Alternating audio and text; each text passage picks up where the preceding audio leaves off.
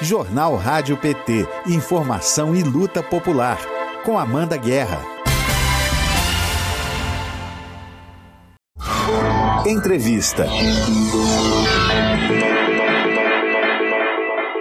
Tereza Leitão é professora, deputada estadual do PT de Pernambuco, pelo PT de Pernambuco, presidenta da Comissão de Educação e Cultura na Assembleia Legislativa do Estado e coordenadora do Setorial Nacional de Educação do PT. Bom dia, Tereza, seja muito bem-vinda ao Jornal Rádio PT desta segunda-feira. Bom dia, Amanda. Bom dia a você, bom dia a todos que estão nos assistindo. Estendo também meus cumprimentos a toda a equipe da Rádio PT, que tem dado show de comunicação. Ah, obrigada, Tereza. E, gente, parabéns para todo mundo. Tereza, hoje é o Dia Internacional da Educação, né? Que é um direito humano e é um meio indispensável para a garantia de outros direitos, né? Então, quando a gente retira esse direito de alguém, a gente também está subtraindo a possibilidade dessa pessoa alcançar outros direitos fundamentais, né? E é um dos alvos preferenciais de ataque do bolsonarismo, né? Eu queria que a senhora falasse um pouquinho qual é a análise que o PT faz do atual momento da educação no Brasil. Amanda, é um momento muito crítico. Como você bem disse, a educação é um dos alvos preferenciais de Bolsonaro. Todos os programas de inclusão social que fazem com que a educação seja essa política estruturante de afirmação de direitos e, ao mesmo tempo, de tornar a pessoa sujeito da sua própria história, buscar afirmar a sua cidadania. Tudo isso se consegue através de uma educação emancipadora. Além de atacar e destruir o que o PT fez neste sentido, Bolsonaro vai mais longe. Os cortes orçamentários são gritantes, seja no ensino superior, que se mantém hoje a duras penas as nossas universidades públicas, a área de pesquisa, a área de ciência e tecnologia, seja na educação básica. Nós conseguimos, com a grande articulação, ano passado, aprovar o novo Fundeb, que amplia a participação da, da, dos recursos subvinculados para valorização profissional do magistério como também torna o fundo permanente na Constituição. Pois bem, Bolsonaro perdeu, mas tenta agora distorcer né, todo o processo é, de legal de atualização do piso do magistério, por exemplo. Além disso, Bolsonaro e sua equipe empreendem uma luta ideológica fortíssima na nossa área, exatamente por essa capacidade que a educação tem de se comunicar com outras políticas, de formar consciência crítica e de organizar as pessoas para a transformação social.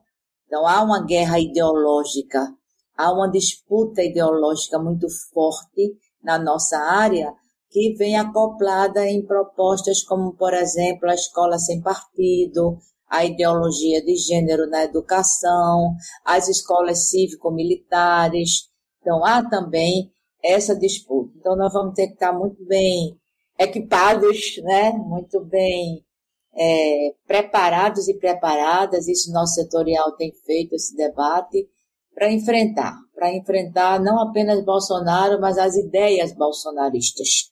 Esse é um ponto que a educação quer contribuir com a capilaridade que tem para o nosso projeto neste ano.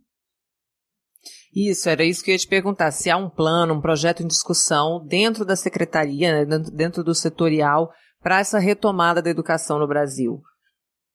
Ah, sim. O setorial tem uma publicação que está, inclusive, nas páginas do PT. Nós fizemos um seminário ano passado, em conjunto com o Núcleo de Educação do PT no Congresso Nacional, deputados, deputadas, né, à época coordenados pelo deputado Valdenor, é da Bahia, hoje a coordenadora do núcleo é a deputada Rosa Neide, do Mato Grosso, e desse seminário nós fizemos uma publicação que faz uma análise da educação desde o golpe até o momento atual.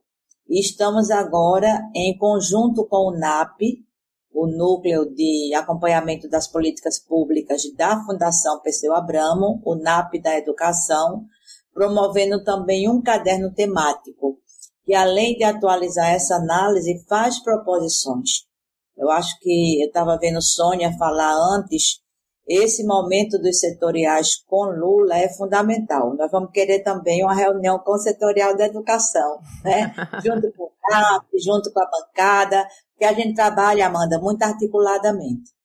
E nós estamos, além de produzir esse conteúdo, que é um conteúdo de análise, além de um conteúdo de análise, ele também vem a ser um conteúdo propositivo, nós queremos usar toda a capilaridade da nossa categoria, do nosso segmento, toda a capilaridade que está presente nas escolas, através dos trabalhadores em educação, dos estudantes e de suas famílias, a capilaridade das gestões petistas, que além dos estados, né, além dos quatro estados que a gente governa, nós temos é, secretários municipais de educação em vários municípios importantes, temos prefeitos do PT, estão fazendo coisas muito boas na educação. Nós queremos usar essa capilaridade para formar uma rede, para contribuir com esses núcleos de luta, para que a educação possa ser uma política estruturante, mobilizadora para o nosso projeto de 2022. E essa, publicação está no site do PT, então. As pessoas conseguem encontrar no, no, no pt.org.br? Eu eu vocês checassem exatamente isso, tá. porque eu já Perfeito. tinha pedido para Gilmar, não é? Eu, ela está na página do deputado Valdenor, é onde a gente sempre linka para trazê-la. Mas se a gente puder colocar ela no site do colocá-la no site do PT será ótimo. Gilmar tem dado muita força, inclusive participou do nosso encontro. Foi o dirigente nacional que esteve presente em todo o nosso encontro nacional em 11 de dezembro do ano passado. E a gente sabe que a educação pode fazer essa dobradinha importante. E os nossos canais de comunicação são muito ativados, né? naturalmente ativados. o Setorial Nacional de Educação tem segmentos representativos na sua coordenação que podem fazer essa multiplicação.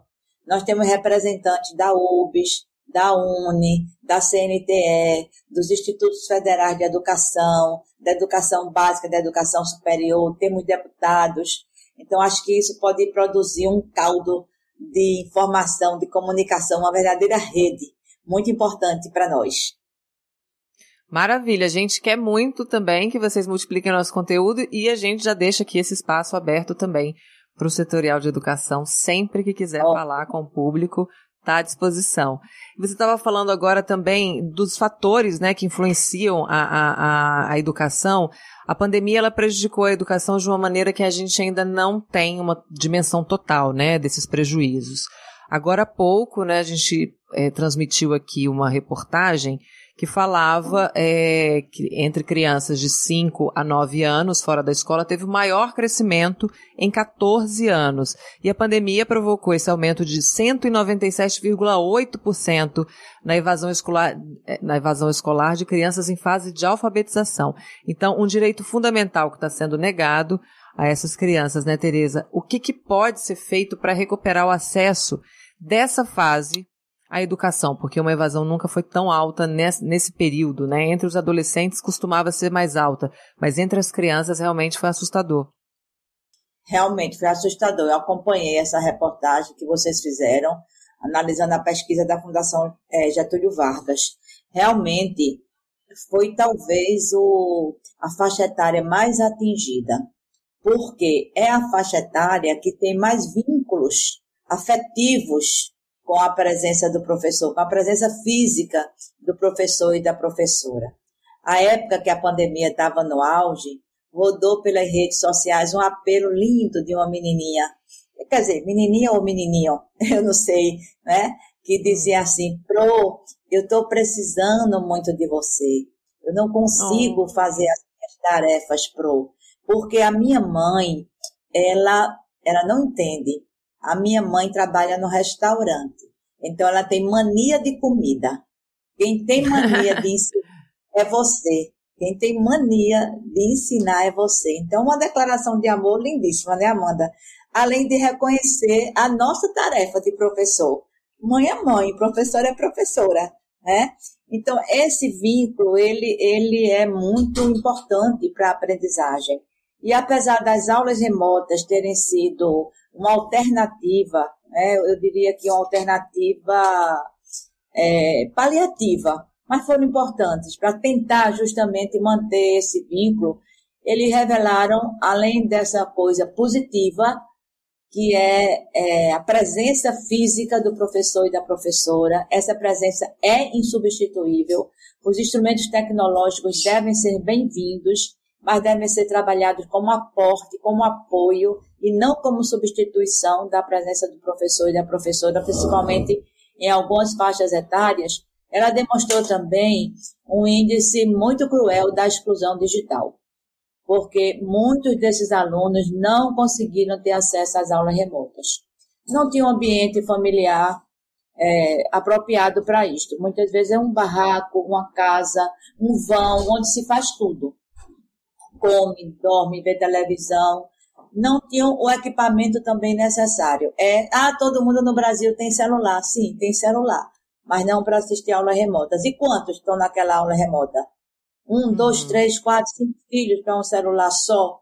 E o terceiro ponto, a internet que não chega em todos os lugares.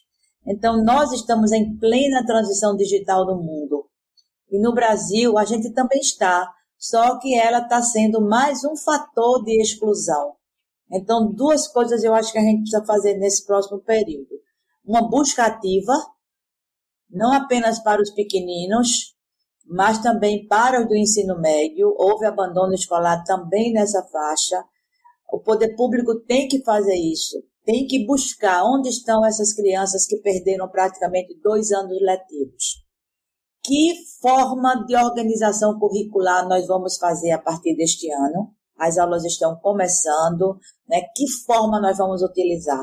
Felizmente, o bom senso da população, das famílias, das administrações estaduais e municipais está vencendo a crueldade do presidente da República de não querer vacinar as crianças. É outra coisa que a gente vai precisar para garantir as aulas presenciais, é vacina para as crianças e fazer também um processo de inclusão digital. A busca ativa, a, re, a recomposição da organização curricular, e um processo de, de transição digital que inclua, onde estejam também contempladas a formação dos professores e das professoras, os equipamentos nas escolas, banda larga para que os estudantes tenham acesso à internet. Senão a gente não vai conseguir é, vencer, porque na educação, como você bem disse, depois da saúde, eu acho que foi a área mais atingida. Os professores e as professoras estão, inclusive, muitos com adoecimento mental, com estafa, porque foi uma dedicação para uma situação que veio assim, de repente, né? E não estava preparado para isso. As casas dos professores, os domicílios, viraram sala de aula. Houve uma invasão de privacidade, né? Mas superamos com muita dedicação muita dedicação. Eu parabenizo o magistério público brasileiro, porque foi uma dedicação emocionante, né? Mas agora que a gente está conseguindo vencer todas essas políticas negacionistas do governo federal, é hora da gente também se reorganizar pedagogicamente. Maravilha, professora, deputada estadual e coordenadora do Setorial Nacional de Educação do PT, Tereza Leitão é nossa convidada desta segunda-feira no jornal Rádio PT. A gente tem também aqui a participação do público, Tereza, tem mensagem para você. Paulo Carvalho que fala de Corumbá, diz que Tereza, minha conterrânea, tem orgulho de ver você representando as mulheres guerreiras na vanguarda da política pernambucana. Um abraço para a ilha de Itamaracá, aqui Paulo Carvalho te saudando.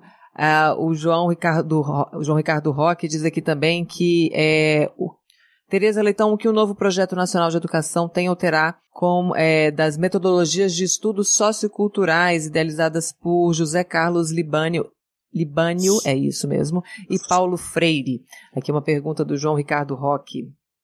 Já respondo? Pode falar, claro. eu, eu acho, João Ricardo, que esse ano de 2021, e entrando ainda por 22, nós tivemos um momento muito importante de revisitar toda a pedagogia freiriana, na qual o Libânio também né, se apoia por ocasião das comemorações do centenário de Paulo Freire. É, a gente vê também como é, como é interessante quando a gente enfrenta as polêmicas e os conflitos, né? Quando a gente não bota o tapete em cima do conflito. Bolsonaro sempre atacou Paulo Freire. Bolsonaro queria banir, né, fazer um novo exílio de Paulo Freire, digamos assim, quando tentou retirar de Paulo o título de patrono da educação brasileira. Né? Mas a reação da sociedade, de governos, de organismos sociais, de universidades, de centros universitários, de movimentos sociais, de movimento sindical, foi muito bonita. O próprio PT, né, o ano passado, deu nome ao seu projeto de formação,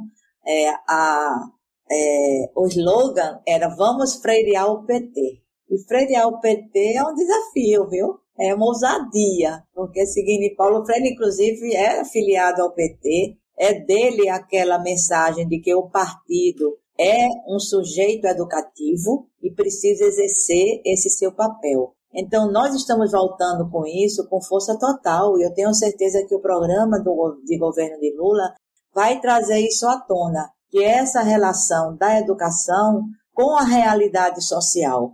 É isso que diferencia, é, é a leitura da realidade, é a leitura do mundo, para além da leitura das letras. É, é o, o significante na leitura das letras, na leitura, no formalismo, né? Na, da educação formal, é ela ter um valor social de intervenção na sociedade, organizando as pessoas, formando consciência crítica, questionando o seu lugar no mundo, eu acho que a escola com Bolsonaro, ela perde muito essa capacidade. Não perde totalmente porque havia muita coisa, há muita coisa positiva nessa direção fincada no chão da escola. A escola passa a ser um lugar também de resistência, de resistência e de organização. Então nós vamos ter que rever muita coisa que Bolsonaro está tentando desconstruir, por exemplo, a base nacional comum curricular. Nós temos que rever, voltar o nosso projeto, aperfeiçoá-lo. O Plano Nacional de Educação, uma lei federal aprovada no governo Dilma, sancionada no governo Dilma. Existem links muito fortes com essa perspectiva da escola ser um organismo social que se comunica com outros, que tem um papel e uma função social na comunidade e na transformação da sociedade, pela valorização profissional, por um currículo que seja socialmente referendado, né, por uma discussão que está sendo, a gente pensava que tivesse superado e não está superado, que é o papel é, da, das nossas culturas ancestrais, aquilo que a gente construiu no Brasil, o papel que nós tivemos né, é, em relação com a África, a influência de África aqui no nosso país, a influência cultural, a influência religiosa, ao mesmo tempo afirmar um orçamento que seja correto para a educação.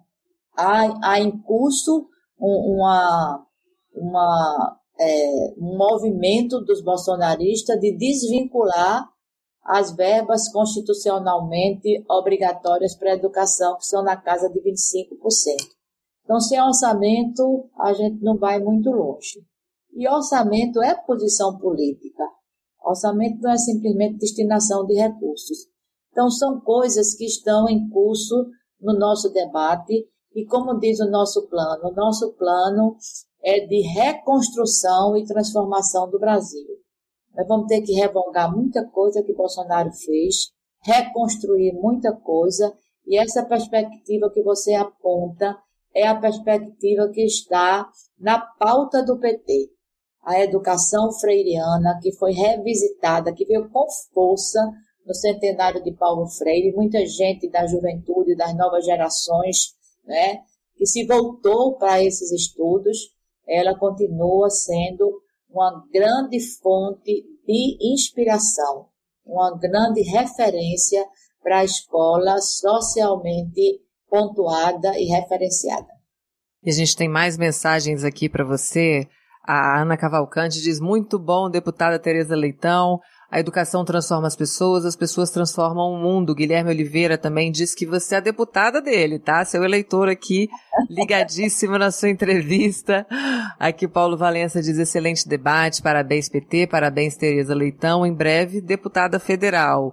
Seria isso um spoiler? Depois você me conta isso, Tereza. O José F. Silva Fernando diz que é de Pernambuco e vai votar em Vossa Excelência nas próximas eleições. Bom dia, concordo plenamente. Tereza é uma guerreira em defesa da educação, diz a Zafira Peixoto. Aqui a Seca do PT diz Tereza competência e dedicação, orgulho para o PT de Pernambuco, minha futura deputada federal. Ana Cavalcante também está te saudando aqui como futura deputada federal. E a gente tem aqui um, um próximo assunto, é, deputada, que é sobre essa busca, né, do, do Bolsonaro em revogar a Lei 11.738, que regulamenta o piso nacional do magistério público na educação básica do país, uma conquista dos governos do PT, né, que finalmente cria um piso salarial para a categoria.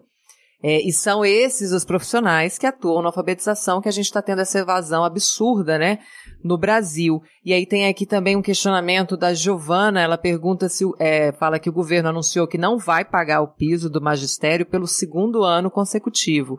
Não, atual, não atualizou em 2021 e não vai atualizar esse ano, que é a, a ameaça, né, do governo Bolsonaro. O governo Bolsonaro é um inimigo da escola e dos professores? A Giovana pergunta. Eu diria, Giovana, que além disso, ele é um verdadeiro inimigo da educação. Bolsonaro não gosta da educação, principalmente dessa perspectiva emancipadora que a educação freiriana nos traz. E nós estamos, sim, com esse impasse da atualização do piso. A lei do piso, ela foi uma conquista, uma conquista do magistério, mas com é, reverberação e repercussão na qualidade da educação muito, muito importante. Nós conseguimos, a partir daí, inclusive, aumentar os índices de formação em nível superior dos nossos professores e professoras. Por quê? Porque a lei do piso, quando ela define o que é piso, Giovana, ela é extremamente pedagógica. Ela diz lá o seguinte: piso é um valor segundo o qual nenhuma administração e nenhum professor do Brasil pode ganhar menos. Fixa o valor. Em início de carreira, vincula com o plano de cargos. Para uma formação de nível médio, exige o um mínimo de formação. E para uma jornada de 40 horas semanais. Então, o piso não é só um valor de salário ele engloba outros componentes da valorização profissional. E essa própria lei indica os instrumentos de atualização anual deste valor, o que vinha sendo feito. O governo federal é, emite um decreto com o valor da atualização e os governos estaduais e municipais pagam ou deveriam pagar. Nós temos alguns problemas antes de Bolsonaro, não de, de reajustar, não de atualizar, mas de cumprimento nos estados e municípios. Alguns pegam o piso e transformam em salário único. Não, eu pago o piso, mas desvincula da carreira. Outros achatam os planos de cargos para poder aquele valor que é do professor de nível médio não ter uma incidência muito grande no professor de nível superior, no pós-graduado, etc, etc. Mas negar a atualização do valor do piso, isso é novidade de Bolsonaro. Ele fez isso ano passado, está querendo fazer isso este ano. Pelos índices é, legais e constitucionais, a atualização será de 33,23%, considerando todos os índices já prescritos na lei. É uma, uma atualização razoável não vai suprir tudo, porque os salários estão congelados e achatados por conta da posição do ano passado. Os estados e municípios podem livremente ampliar o seu piso? Podem, até para mais do que o piso que fica sendo regulamentado a partir da sua atualização. Hoje é 2.800 e pouco. É um piso baixo ainda para tarefa social importante, para a carga horária, para o desgaste e para a, a, a política estratégica que é a educação. Mas a gente vinha paulatinamente recuperando isto desde que a lei do piso foi aprovada. Então, há movimentos, o PT está fazendo movimentos, a representação sindical dos trabalhadores em educação através da CNTE também fazendo movimentos para a gente tentar resolver esse embrólio, né? Resolver esse embrólio usando todos os, é, todos os mecanismos políticos, jurídicos que a gente possa ter para garantir que não se repita em 2022 o que foi feito o ano passado, até porque o dinheiro que é pago esse piso, a grande, o grande volume de recursos com que é pago esse piso vem do Fundeb. E o Fundeb, que eu já me referi anteriormente, ele foi uma conquista e teve o ano passado uma vitória. E uma das questões foi a ampliação da subvinculação. Antes do novo Fundeb, se subvinculava para salário do magistério 60% do total. Hoje se subvincula 70%. Nós tivemos uma sobra o ano passado por conta desse congelamento. Por conta de não reajustar o piso, os municípios e os estados tiveram uma sobra de caixa, uma sobra de recursos que teve que ser rateada. Exatamente por falta da, da atualização do piso. Isso indica que a gente tem recursos para atualizar o piso. É porque, como disse Giovana, Bolsonaro é inimigo da educação. Bolsonaro não gosta da educação. Bolsonaro distrata os professores. Ele não ataca formalmente a educação, porque ele sabe que a educação é uma política prioritária no imaginário da população.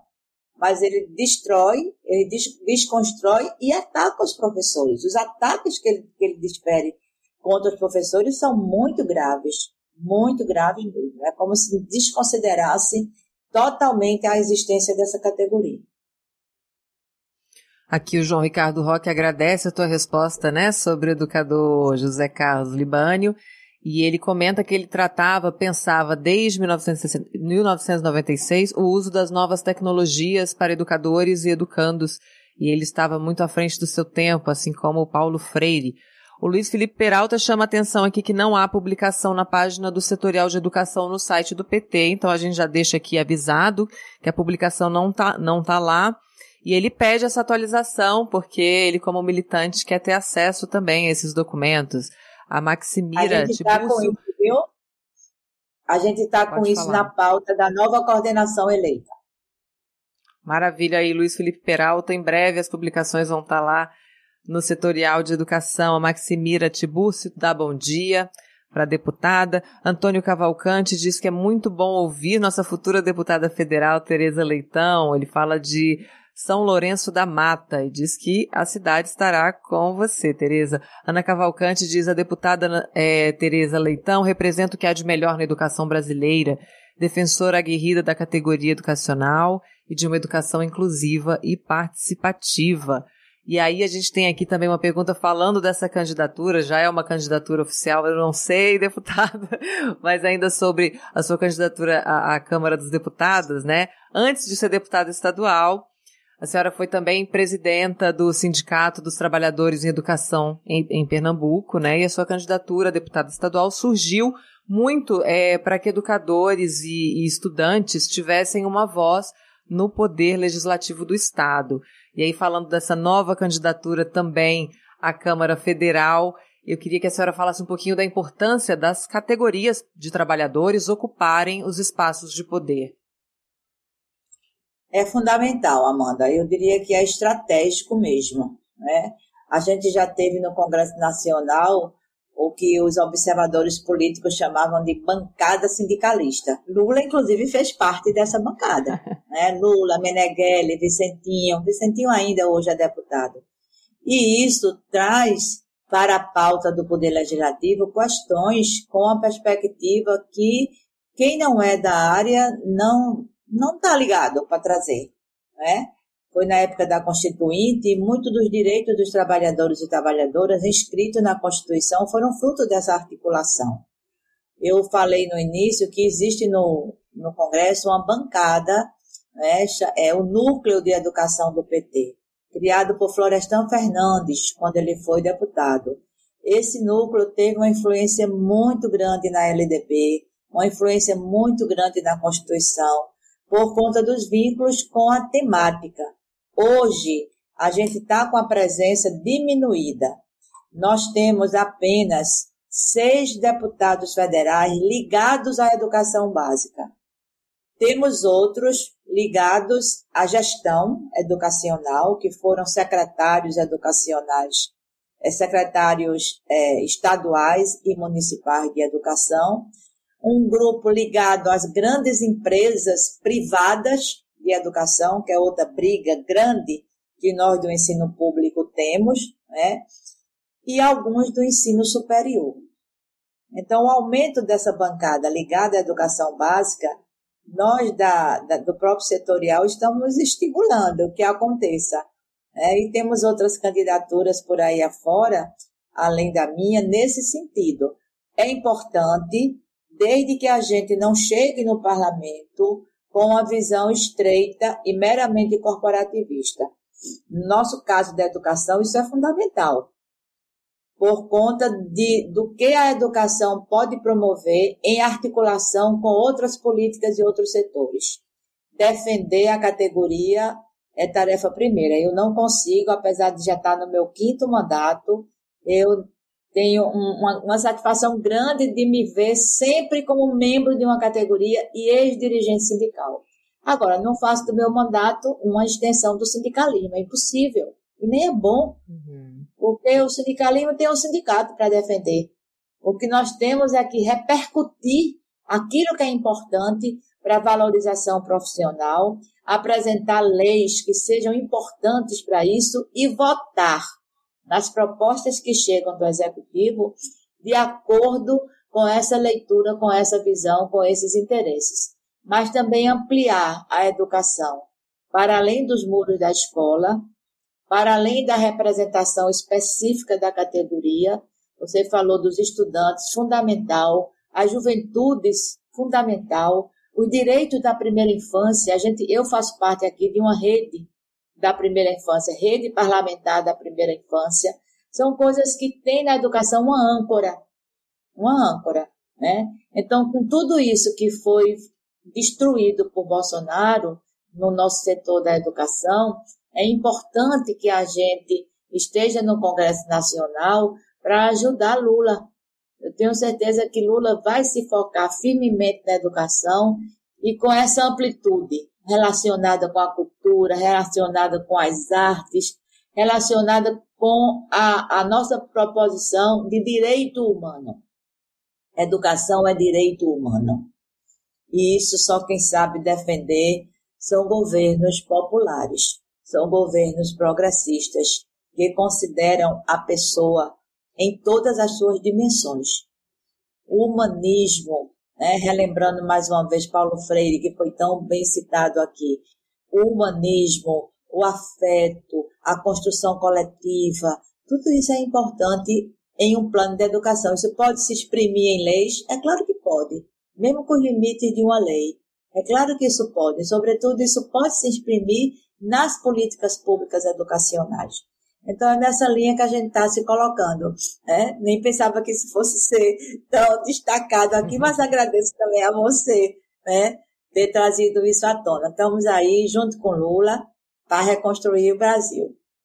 Maravilha, Tereza Leitão, deputada estadual por Pernambuco e coordenadora do Setorial Nacional de Educação do PT. Muito obrigada pela sua participação, por ter aceito o nosso convite para estar aqui hoje, viu? A gente agradece muito. Eu que agradeço, Amanda. Agradeço o convite, agradeço a elegância da sua condução, né?